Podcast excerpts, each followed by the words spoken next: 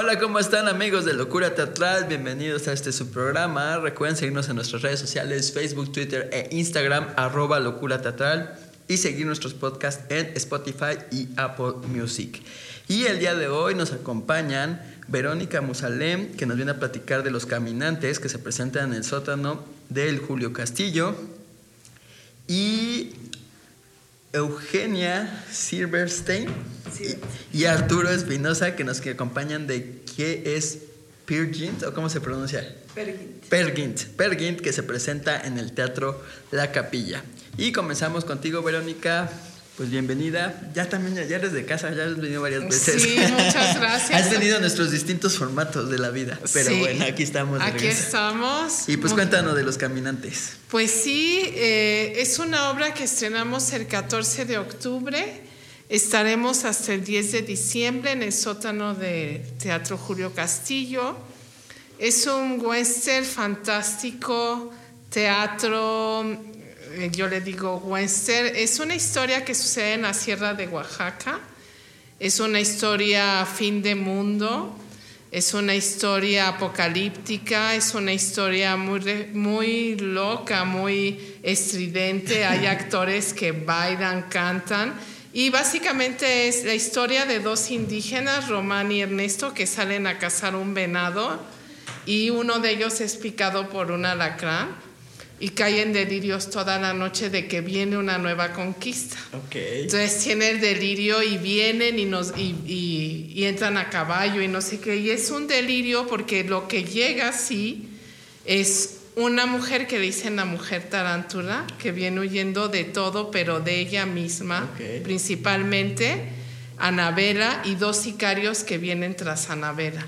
Y ahí se da el encuentro entre estos dos y los que llegan y en realidad ya están cansados de ser sicarios y de ser estos personajes en la violencia representándose a ellos mismos y deciden crear un nuevo mundo. Y eso tienen que venir al teatro para ver qué es el nuevo mundo que nos proponen estos delincuentes en la sierra de Oaxaca. Es una obra que ha tenido mucho éxito, una obra que te lleva como a muchos niveles, ¿no? Es fantástica, ciencia ficción, México, crudo, real y a la vez como sí hay esperanza, creo. de que sí, seguro, porque si no no estaríamos aquí haciendo arte. Exactamente. Si no me equivoco, la última vez que viniste justo nos platicabas de esta obra, pero en el Foro Belecén.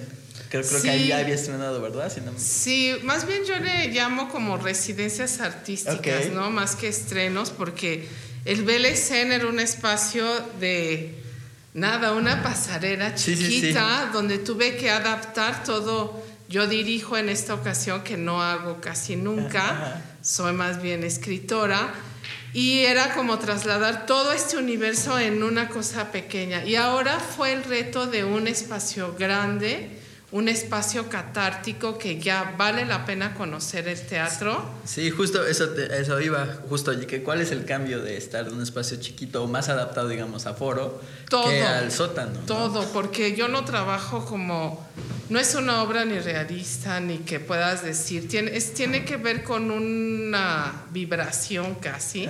Y entonces trabajo mucho con el actor, que él proponga, que ellos propongan y sí, se adaptó todo, no es la misma obra, es otra obra. Para los que ya fueron, hay que volver a ir. Y el espacio aquí, ya el mero hecho de estar en un teatro, en una bodega de un teatro, con todos los elementos, que aparte era como, los escondemos, pues no, porque hablamos de una catástrofe, de que ese día se está acabando el mundo. Entonces, como que va, porque ya es una bodega y vieja y bodega. No puedes ocultarlo y eso le da un plus a la obra. Claro. ¿Qué, qué tanto ha crecido, qué tanto ha cambiado para ti de esa temporada pasada a esta? ¿Qué, ha ido ah, cambiando para ti personalmente? Todo el tono era un poco más dramático, como trágico, y ahora creo que me fui por la farsa. Sí, el mundo está horrible, sí, el mundo está... pero también hay como una especie, no sé si alegría o locura, más bien como más estridente y hace que la conexión con el público sea mucho más fácil. La tarántula ahora, Karen Daneida, hace una tarántula cirquera rara, loca, Los personajes, Alberto Santiago es actor y músico, está Luis Ernesto Verdín, está Javier Sánchez y David Sicars. Un equipo de actores que trabajaron conmigo en esa filigrana que casi ya no se da, que es el proceso de laboratorio. Es decir, no tener, claro, ya teníamos pactada esta temporada, pero nos dimos el chance de la reflexión, de la investigación, del actor que va y dice, vita los videos y aquí propongo esto. Y es fascinante trabajar con el actor así. Claro. Como no, sí, claro, tú sabes lo que quieres, ser, pero también te dejas permear mucho por el, el, instrumento creativo que es el actor. Claro, dejas la creación del actor, no dejas que, que se desarrolle. Bueno, hablas de que es un fin de mundo, un apocalipsis, pero aún así hablas de una cierta esperanza. ¿Por qué mantener esa esperanza de que las cosas van a cambiar, como bien dijiste hace rato, del arte que cambia, a pesar de a lo mejor la situación, a pesar del tipo de obra que es? Pues yo creo que eh, siempre hay crisis en... O sea, ahorita a mí me sorprenden las crisis que, está, que hay en Latinoamérica, ¿no? Y luego uno dice, la violencia en México, sí, y también qué es lo que uno hace como individuo. Yo no vivo en la sierra, no estoy, pero he vivido de alguna manera también de niña y sí me da tristeza mi país, si no es algo que diga, ay, pero sí creo que qué hace el cambio uno como individuo.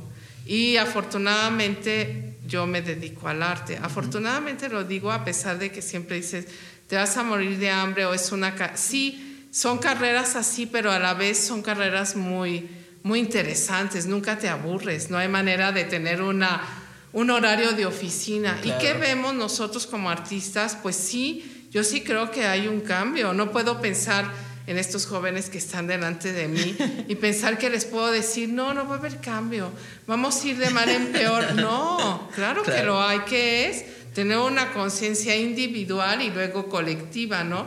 Recojo mi basura, trato de no tener eh, cosas karmáticas con la gente, ni hacer cosas que no van conmigo, ¿no? Y en eso creo que por eso estos delincuentes en la sierra, en la nada, dicen, ¿qué es lo que nos toca? Representar ahorita la matanza. Y dicen, no, ya estamos cansados de eso, ¿no? Claro. Y entonces proponen hacer otra cosa.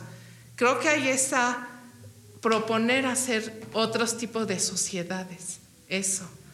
Eso es, complicado. Es muy complicado. sí, se oye, muy, muy, bonito y muy fácil, pero es muy complicado. Sí, lo sé. Eh, y bueno, ¿qué, ¿qué opina el público? ¿Qué comentarios te ha dicho el público? Mira, pueden entrar a nuestras redes sociales de Los Caminantes Sobra y el público ha sido de verdad muy participativo de dejar comentarios de es un viaje desde entrar al infierno que es el inframundo del sótano y luego toda esta locura, porque no te vas de la obra pensando que todo es más bien como qué estoy haciendo yo con este mundo que se que se cae a pedazos, pero siempre está la sierra y el venado y la naturaleza, espero. ¿No? y entonces nos han dejado muy buenos comentarios, la crítica también. Estamos hasta el 10 de diciembre, ya son épocas en que uno quiere irse ya de vacaciones, pero no. Luego se van a Oaxaca, a la sierra o a Mazunte después de ver los caminantes, porque habla mucho de eso, de quiénes somos como mexicanos, ¿no? De dónde estamos, qué, qué hay para nosotros. Siempre hay algo, aún viviendo en una sociedad que a veces uno dice, bueno, esto es México, pues sí, esto es México. Es una obra muy mexicana, pero con esto lo mejor, ¿no? La música, las historias, la tradición oral y lo actual, lo contemporáneo, ¿no? La violencia, los sicarios y las mujeres que huyen, el amor. Me cuestiono mucho en esta obra qué es el amor, ¿es posible o no? ¿Y, qué, respuestas has encontrado? Hoy sí, hoy, sí. Esta obra la escribí Hace, en 2014, pues ha pasado ya cinco años. Y en ese entonces no creía más en el amor, pero hoy sí. Ya volviste a creer. Ya creo otra vez en el amor.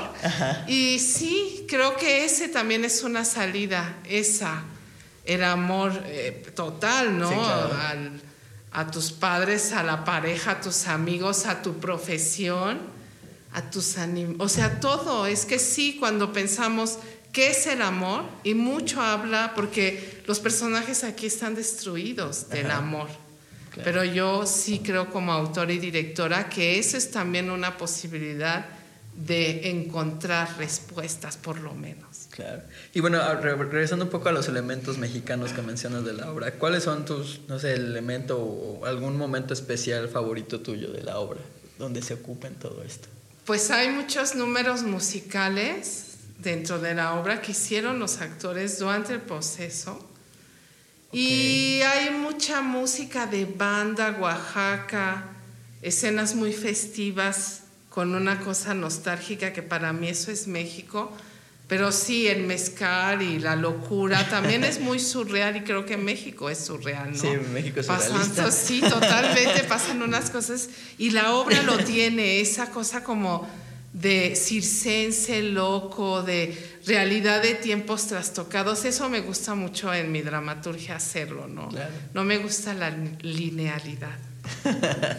y bueno, pues ya nada más, ahora sí que dónde, cuándo, redes sociales para que el público asista.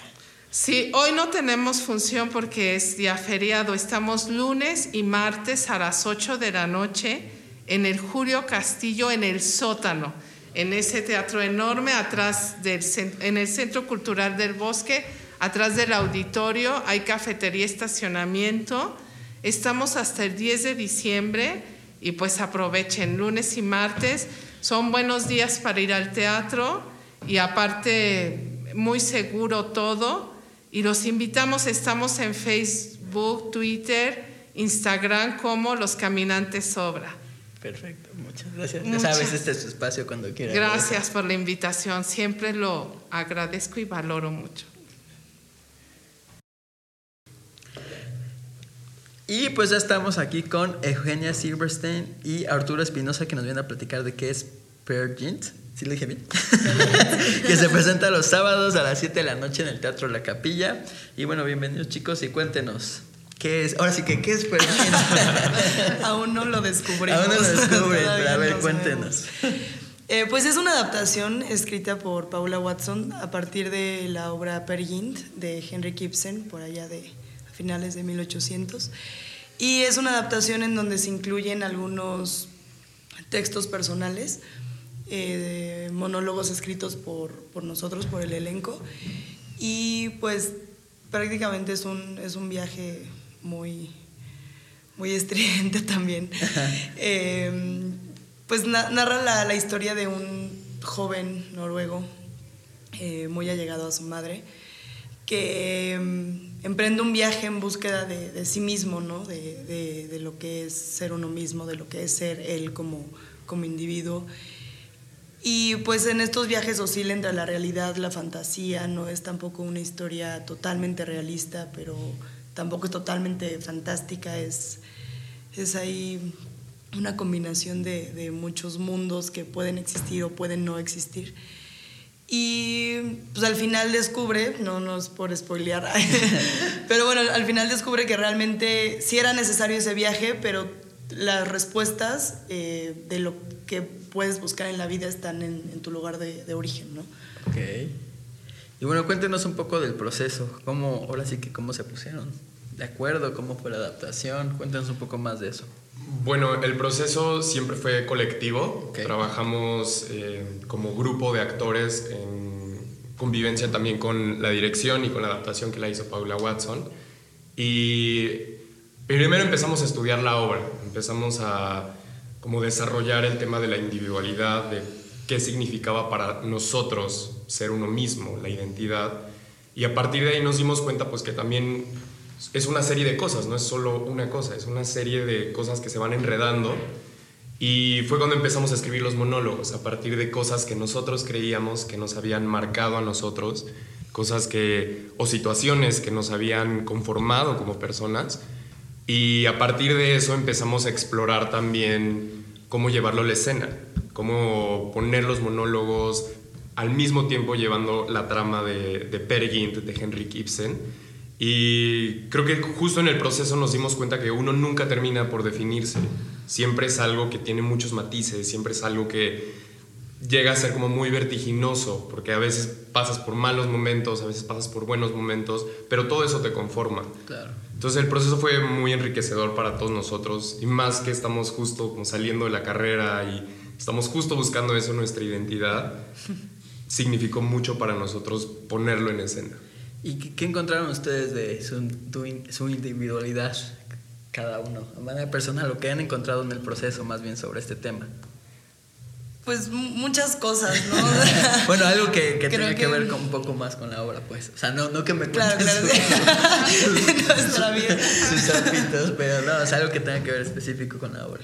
Eh, pues, pues que lo, lo, que decía Arturo, ¿no? Creo que las personas que te vas topando en el camino, las situaciones en las que, y las circunstancias en las que te vas encontrando es lo que al final del día conforma tu, manera de ser, conforma cómo te relacionas con los demás, conforma tu lugar en el mundo.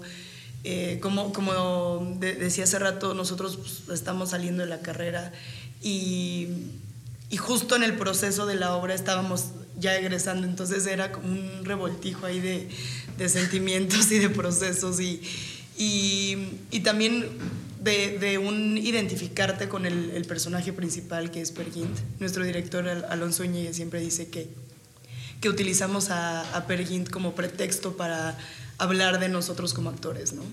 Entonces, pues sí, es, es un identificarte totalmente con, con, este joven de Noruega, pero, pero joven al final del día que, que está en busca de, de, su identidad, ¿no? De, de su futuro también, que es algo, pues, como decía la compañía, muy incierto en, en, esta carrera y en este medio artístico, ¿no? O sea, un futuro incierto todo el tiempo, ¿no? Sí, cada rato. Y, y entonces, pues creo que la obra se, permea mucho de eso, ¿no? De, un futuro, de un joven tratando de buscar qué es lo que va a hacer de su vida, qué es lo que lo, que lo conformó hasta el día de hoy y que eso fue una búsqueda personal y colectiva que nosotros como, como, como compañía teatral tuvimos, ¿no? En, colaboración con, con, Alonso y con, y con Paula, de, reflejarnos en el, en el protagonista ficticio de, de, nuestra obra para nosotros como actores y como personas cuestionarnos también muchas cosas de la vida en general. Y bueno, justo, ¿cómo ha sido para ustedes este proceso de egresar? justo con esta obra, cómo ha sido ahora sí que el mundo real, cómo los ha tratado. O pues apenas están viendo qué onda. o apenas no saben. Ahorita vemos. Pues definitivamente ha sido difícil salir de la carrera y más como actor y encontrarte con un montón de castings, con un montón de entrevistas, pero en lo personal me siento como muy protegido con Pergint. Somos una compañía que ya llevamos trabajando tres años, entonces no solo nos sentimos como en familia, sino que también ya estando en la capilla con una obra profesional, una obra que montamos entre todos como primer trabajo saliendo de la carrera, pues creo que te sientes un poco como contenido como de, ok, tengo algo que hacer, tengo trabajo ahorita. Y... No estoy viendo que me cae. Exactamente. o sea, sí, pero también. Bueno, pero ya tienes algo que hacer. claro. Nada más es un, eh, bueno, es un poco, ¿no? O sea, de alguna forma están trabajando y les puede traer más proyectos al final de cuentas sí, también. Pues, ojalá, ojalá. sí, definitivamente. Y bueno, ¿cómo ha reaccionado el público digo, hablar de esta individualidad, estamos en una época donde justo se busca, entre comillas, como quieres ser muy individual, ¿no? Claro. Entonces, con todo esto de las redes sociales y que los selfies y toda esta situación, siempre estamos como pensando en uno mismo, en yo, yo, yo, yo. ¿Cómo, ¿Cómo reacciona la gente o cómo ven este tema justo en la actualidad? Pues creo que la, la gente lo, lo ha recibido bien. Eh, definitivamente es una obra que tiene muchas capas en, en cuanto a, a, lo que quiere decir, ¿no? En cuanto a las metáforas también, en cuanto al, contenido profundo de la dramaturgia, este, desde Ibsen hasta la adaptación de, de, Paula, ¿no? Entonces, pues creo que el público se choquea mucho porque, porque justo ves mu muchas cosas, ¿no? Y, estás viendo el proceso individual, como tú dices, de Per y cómo también el personaje es, es, una persona muy, muy irreverente, ¿no? Y, y, que justo va solo y que no le tiene miedo a comprometerse, no se compromete con absolutamente nadie, va solo por el mundo así pensando que así va a encontrar la felicidad o así va a encontrar respuestas.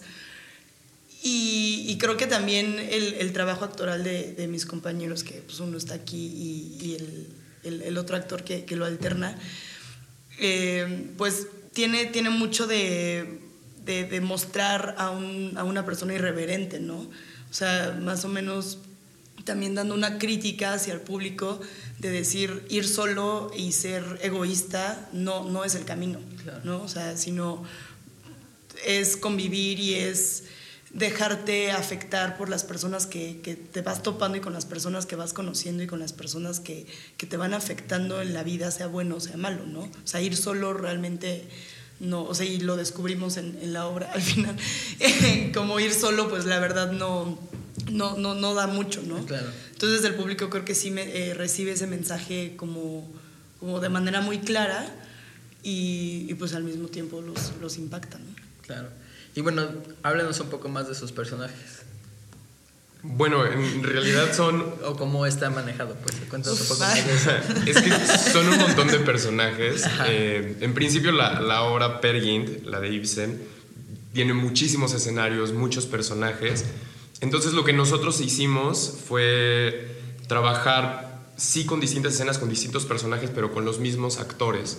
Entonces como que tenemos a un actor que hace cuatro o cinco personajes en escenas distintas. Casi todos. Sí. O sea, los únicos como que no cambiamos de personaje, digamos, como Per Gint, Asa y Solveig, que digamos son como la familia nuclear. Ok. Y pues sí, cada uno siempre, cada actor ha propuesto algo diferente para cada personaje, que eso es lo más interesante de la obra. O sea, ves primero al mismo actor entrando con un personaje un poco serio, un poco tal vez con una forma este, un poco más como conservadora y luego lo ves en un personaje totalmente estridente, totalmente extrafalario y creo que eso, eso nos agregó a nosotros como actores y le agrega muchísimo a la obra. Claro. ¿Algo que anotar de eso? Eh, sí, bueno, pues también creo que, que trabajar eh, mucho de la mano con, con, con Mauricio Asensio, que fue el que nos hizo el diseño de vestuario, de escenografía y todo todo, eso, la iluminación y, etcétera, creo que también nos, nos, ayuda a nosotros a construir un personaje, ¿no? O sea, los vestuarios, me parece, si no me equivoco, son, fueron 60 vestuarios, ¿no? Entre todos.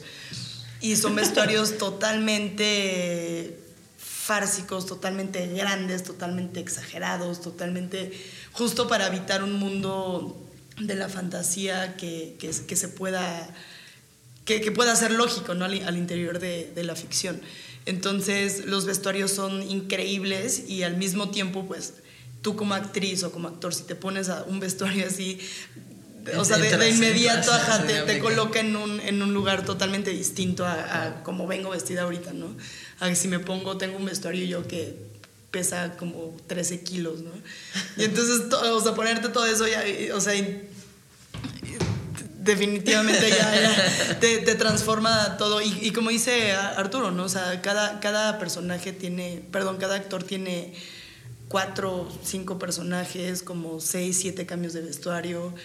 Este, y pues todo eso va construyendo a, a, la, a la, trama. Y, y, y justo hablando de, de, todas las personas que se va encontrando el protagonista, pues son muchas, entonces deben de ser muchos personajes también. y debe ser mucho, y mucho trabajo, mucho vestuario, mucho todo. Y sí, o sea, normalmente eh, eso fueron decisiones de dirección, pero cada, cada, cada actor tiene personajes totalmente distintos, ¿no? O sea, mi primer personaje es una niña de 7 años y mi personaje número creo que 4 es, es, una prostituta árabe, ¿no? Entonces sí se ve mucho este, este cambio en, en, en, en, la, en la historia, ¿no? De, ah, era la misma que salió de, o era el mismo que salió, entonces eso, eso, está muy, muy divertido también.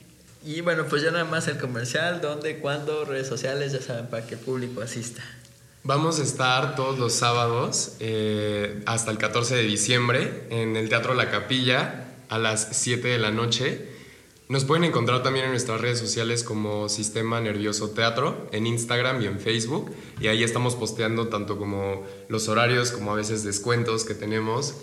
Y pues sí, también compartimos con muchas otras obras en la capilla y con los foros. Claro. Y bueno, pues muchas gracias chicos. este es espacio cuando quieran regresar con este proyecto, los que vengan para ustedes.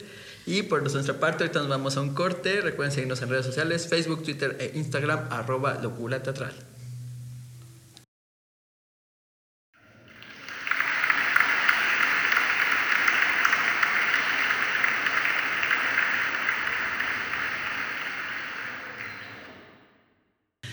Y pues ya estamos aquí con Lisette Rondero, que ya es de la casa, ya es favorita de aquí. Además, este, este montaje es de mis favoritos, de los que yo he visto en los últimos años. Digo, siempre que lo veo, Wow.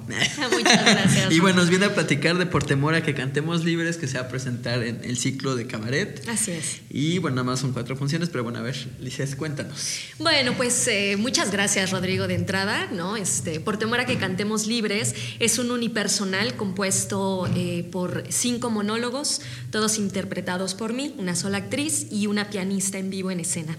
Eh, es un viaje a través del tiempo por la historia del encierro de las mujeres en México México. Y pues es un espectáculo feminista en el mejor de los sentidos. El feminismo es de lo mejor de los sentidos que puede haber para que nadie se, espante.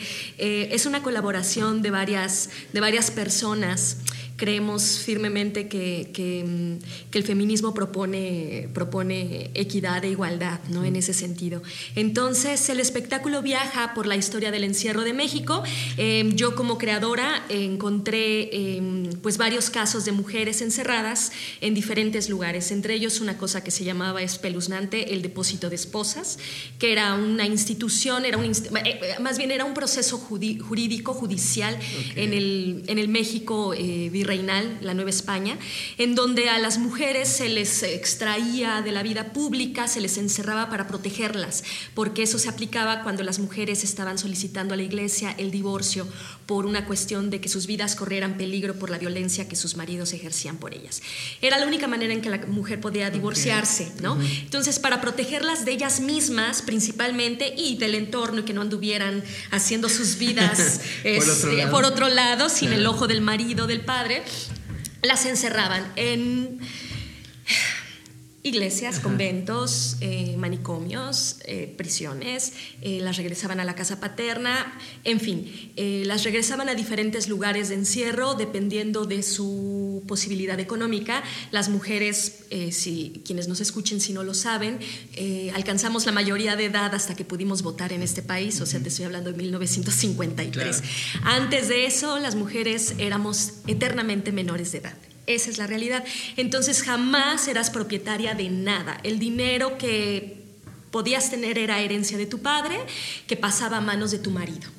¿No? Tú no poseías nada. Entonces, si tu marido tenía el suficiente poder económico para encerrarte en un depósito de esposas donde él pudiese estar pagando, mantenerte, imagínate, las encerraban para que el, victimario las mantuviera económicamente. O sea, el, que estaba siendo este, denunciado tenía que dar la lana para que ellas comieran entonces, ¿qué crees que pasaba? Pues que los maridos no daban lana y tenías a mujeres muriéndose de hambre, esperando que la iglesia diera pues la sentencia de que era apropiado divorciarla, ¿no? Entonces, pues bueno, escogimos junto con la colaboración del dramaturgo Felipe Rodríguez, eh, yo escogí alrededor de 30 casos que me parecían absolutamente pertinentes y los 30 casos son de aquel entonces, o sea, te estoy hablando del siglo XVII, XVIII y XIX. Em, y los escogí porque los casos eran como, o sea, tal cual lo que le pasa a tu tía, a mi tía, a mí misma, o sea, es la misma situación de violencia. Entonces dije, bueno, pues esto se parece mucho a lo que nos está pasando en estos días. Y yo se lo entregué a Felipe, le dije, quiero esto, que pase, la perspectiva se tiene que manejar así. Es un, es un texto con perspectiva de género, es un espectáculo con perspectiva de género. Eh, yo me metí a una super investigación sobre la perspectiva de género, sobre la violencia, las violencias machistas, los micromachismos, el feminismo en México, etc. Eh, y eso lo compartí con Felipe. ¿no? Entonces yo le pedí a él que como dramaturgo escogiera los casos, uno, el número de casos que fuera más atractivo para generar un espectáculo, o sea, generar un, un, texto teatral, y dos, los, los casos que a él lo inspiraran a poder construir una narrativa rica, eh, variada en tono, este, que tuviera clímax, etc. ¿no? Eh, y él escogió una serie de, casos, vimos que eran perfectamente... Eh, propicios para armar una estructura interesante, un vaivén de emociones. Y nos dimos cuenta que también cada uno de los casos a Felipe le podía dar material para escribir cinco monólogos en diferentes géneros dramáticos. lo cual, eh, lo cual para mí como actriz es, así fue una delicia porque dije, perfecto, porque además va a ser un mega reto actoral en donde, en donde vamos a viajar no solo por cinco épocas distintas de, de México, porque los, los quisimos adaptar. O sea, tenemos uno en, el siglo XVII, otro en el siglo XIX, dos en el siglo XX y así. Fuimos como recontextualizando. Y dije, perfecto, va a ser un viaje por la historia de México eh, sobre el encierro femenino y además un viaje con distintos géneros dramáticos. Van a ver comedia, van a ver melodrama, van a ver tragedia, van a ver pieza, entonces, y farsa. ¿No? Entonces tenemos como un gran abanico en un solo unipersonal. Eh, y luego la música, que pues ahora sí que encontramos que, un hilo conductor podía ser, una, podía ser un espíritu cabaretero, una cantante, porque además yo quería cantar en escena, que, que, nos contara la historia de estas mujeres. Y este espíritu cabaretero es, es este personaje eje que viene con todo el cabaret encima a a decirnos y a contarnos la historia de estas mujeres. Ella, o sea, que soy yo, ese sí como mi alter ego, se va a ir transformando en todos estos personajes y cada personaje junto con esta cabaretera tienen una canción en distintos géneros musicales también. Entonces eso también representa un, un reto y representa algo muy sabroso para el público porque verán monólogos tremendamente emotivos con una canción que cierra su discurso, que cierra su, el objetivo de cada uno de los monólogos. Y bueno, vienen de una temporada exitosa. ¿Dónde estuvieron, perdón? Estuvimos en el Granero, ahí en el Centro Cultural del Bosque, sí. ¿Qué, ¿Qué, significó para ti, bueno, justo esta temporada? ¿Qué tanto ha cambiado también desde ahora sí que la primera presentación? Ha pasado muchas cosas. Este año en específico ha pasado muchas cosas. ¿Qué tanto ha crecido el montaje respecto a eso? Bueno, creo que el montaje ha crecido discursivamente porque el último personaje que siempre varía, que es el personaje del estudiante universitaria, que es el, digamos que es el personaje más cercano a nuestros tiempos, eh, ha variado muchísimo. Comenzó siendo para mí un homenaje a la generación de mi madre, que fueron las primeras niñas que nacieron con derechos en este país. Posteriormente lo cambiamos a una universitaria mucho más más este, en la segunda temporada mucho más cercana y ahorita de plano la llevamos a todo el asunto del movimiento Me Too y, este asunto tan complicado em, porque, porque pues las calles se están incendiando y eso es muy interesante. Y también nosotros tenemos una postura, yo personalmente, Lisette, como mujer tengo una postura frente a eso. Entonces, en esta temporada particularmente que, la estuvimos realizando durante todo el boom del Me Too. Entonces teníamos las redes incendiadas con todos los nombres de nuestros compañeros. Sí, claro. De nuestros compañeros, me refiero a gente de mi generación, maestros míos, todos denunciados por el Me Too. Eh, eh, fue como un boom y de pronto era una, de pronto uno no sabía, decías, está padrísimo que esto se abra, pero también es una cacería de brujas, pero también hay un peligro, pero es muy complicado, pero entonces hay mucha furia pero entonces hay, wow, era tremendo, ¿no? Entonces el monólogo, ese monólogo en particular ha ido creciendo con esa síntesis y cuando terminamos la temporada que nos fue increíble afortunadamente y que el, el, unipersonal completo ha crecido muchísimo, o sea, ha madurado mucho, yo como actriz he, podido encontrarle cada vez más, eh, más cosas a cada uno de los personajes y la identificación del público ahora en el, la temporada que, de la que hablas, en el, en el granero fue, fue verdaderamente generosa y, y, se identificaban tremendamente con lo que sucedía en escena.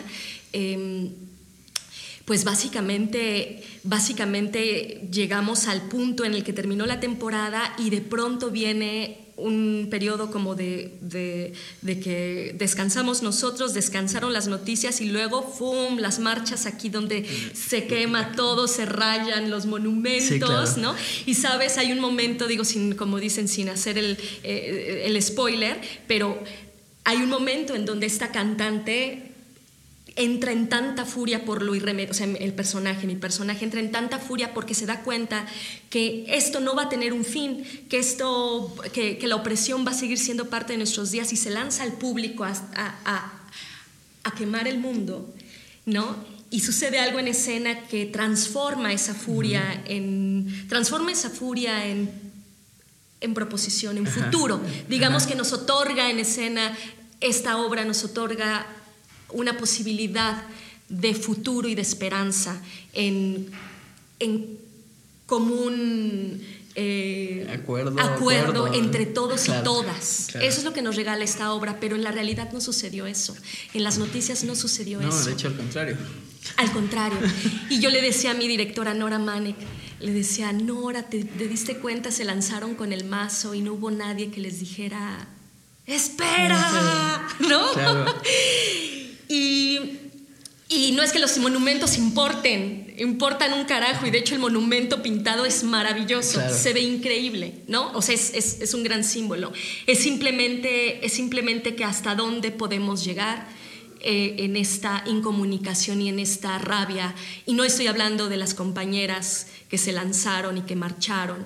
No estoy hablando de ellas, estoy hablando de todos, ¿no? Y de todas. Estoy hablando de una sociedad que no nos logramos que no logramos entendernos, no logramos llegar a un consenso, no logramos terminar con nuestras violencias machistas. ¿no? Sí, estamos, estamos muy divididos, ¿no? Estamos muy divididos. Justo, bueno, eh, como tú bien mencionas, hay mucha rabia, hay mucho enojo, digo, se entiende, ¿no? Y, pero también, bueno, yo, yo mismo me lo he preguntado, ¿cómo se puede apaciguar eso? ¿Cómo se puede arreglar? O sea, cuando hubo toda esta, esta dinámica que habla de los monumentos, muchos se quejaban y decían que pues no era la manera, no debía ser, no sé qué.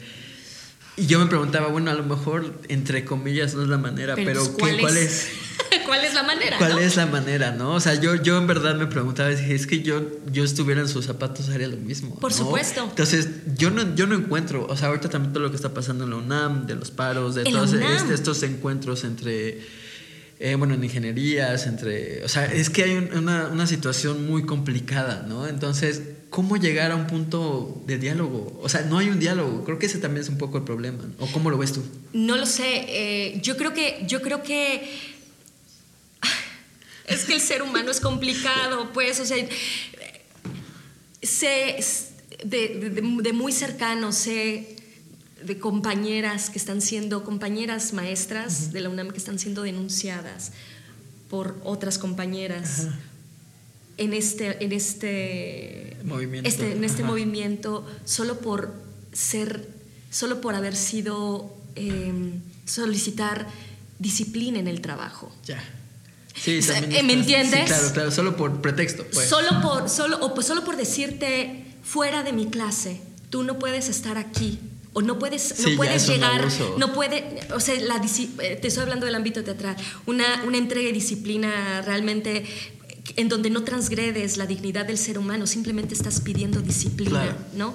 Y, y, y se confunde todo y entonces de pronto dices, ¿qué nos pasa como seres humanos?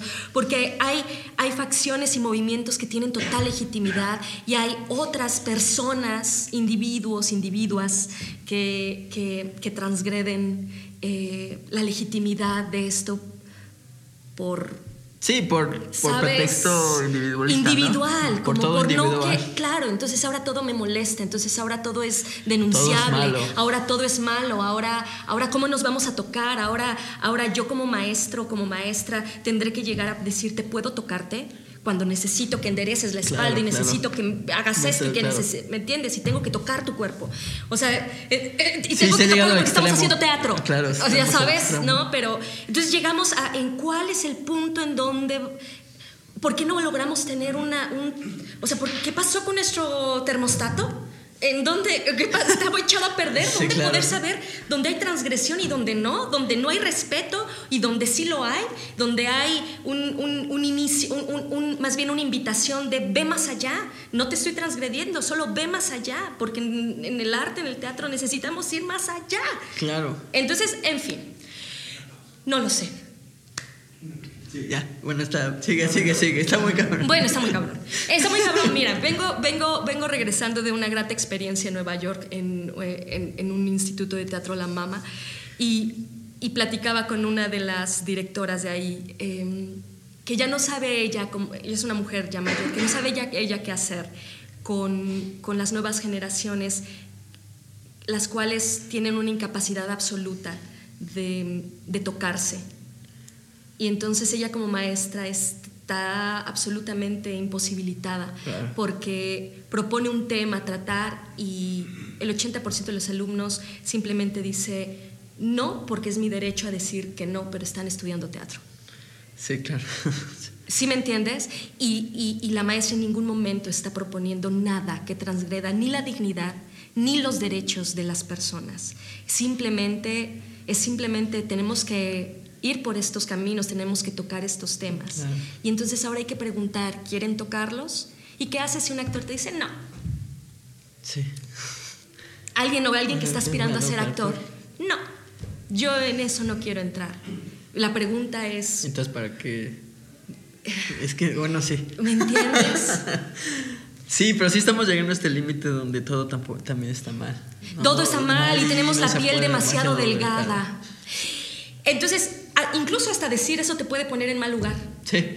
De, cualquier, de hecho, cualquier comentario en te redes puede- te puede poner mal. ¿no? O sea, ya decir algo que no le parece a alguien te puede poner muy mal. O sea, hay que cuidar mucho hasta lo que se dice. Pero no redes. tendría que ser así, No Rodrigo. Yo me así. niego, absolutamente. Entonces, por temor a que cantemos libres, propone, propone como propuesta teatral eh, el sentarnos a dialogar.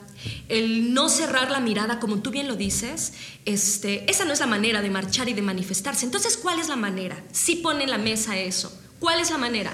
Sí, si claro. llevamos siglos en donde, en donde el machismo no quiere perder territorio, llevamos siglos, o sea, nada más de verdad es que hay que pensarlo un poquito. Las mujeres no éramos mayores de edad, sino hasta 1953. Es una, es, es, es que es, es absolutamente increíble y el nivel de feminicidios es abominable. Que México sea uno de los países más peligrosos para ser mujer es verdaderamente irracional. Claro. ¿no? Entonces, claro que pone eso en la mesa, pero también propone que hay una a- que hay una forma, que podría haber una forma en la que todos y todas nos lancemos juntos a la batalla. Propone, le propone a la audiencia masculina que se cuestione sus, su- su- su- sus masculinidades. Claro.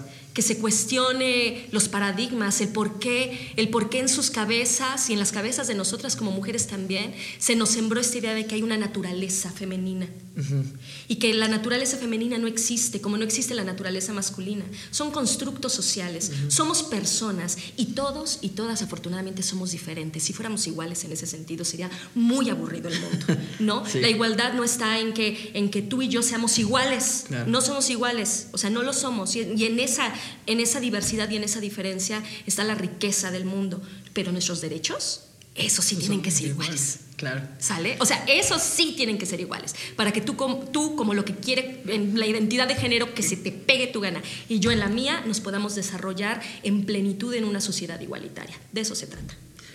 Sí, bueno, este es un tema que bueno, Puta. nos puedes llevar todo el programa, pero bueno, ya nada más el comercial para cerrar, para que la gente vayan, por favor, vayan, vayan, vayan. Vayan de verdad, favor. lo van a disfrutar. es la última temporada de este año. El siguiente año vamos a estar en el Helénico, pero vamos a estar en el Foro Alternativo, que es un espacio muy chiquitito. Así que aquí van a tener la oportunidad de ver este espectáculo con piano acústico en toda su Esplendor. esplendor y además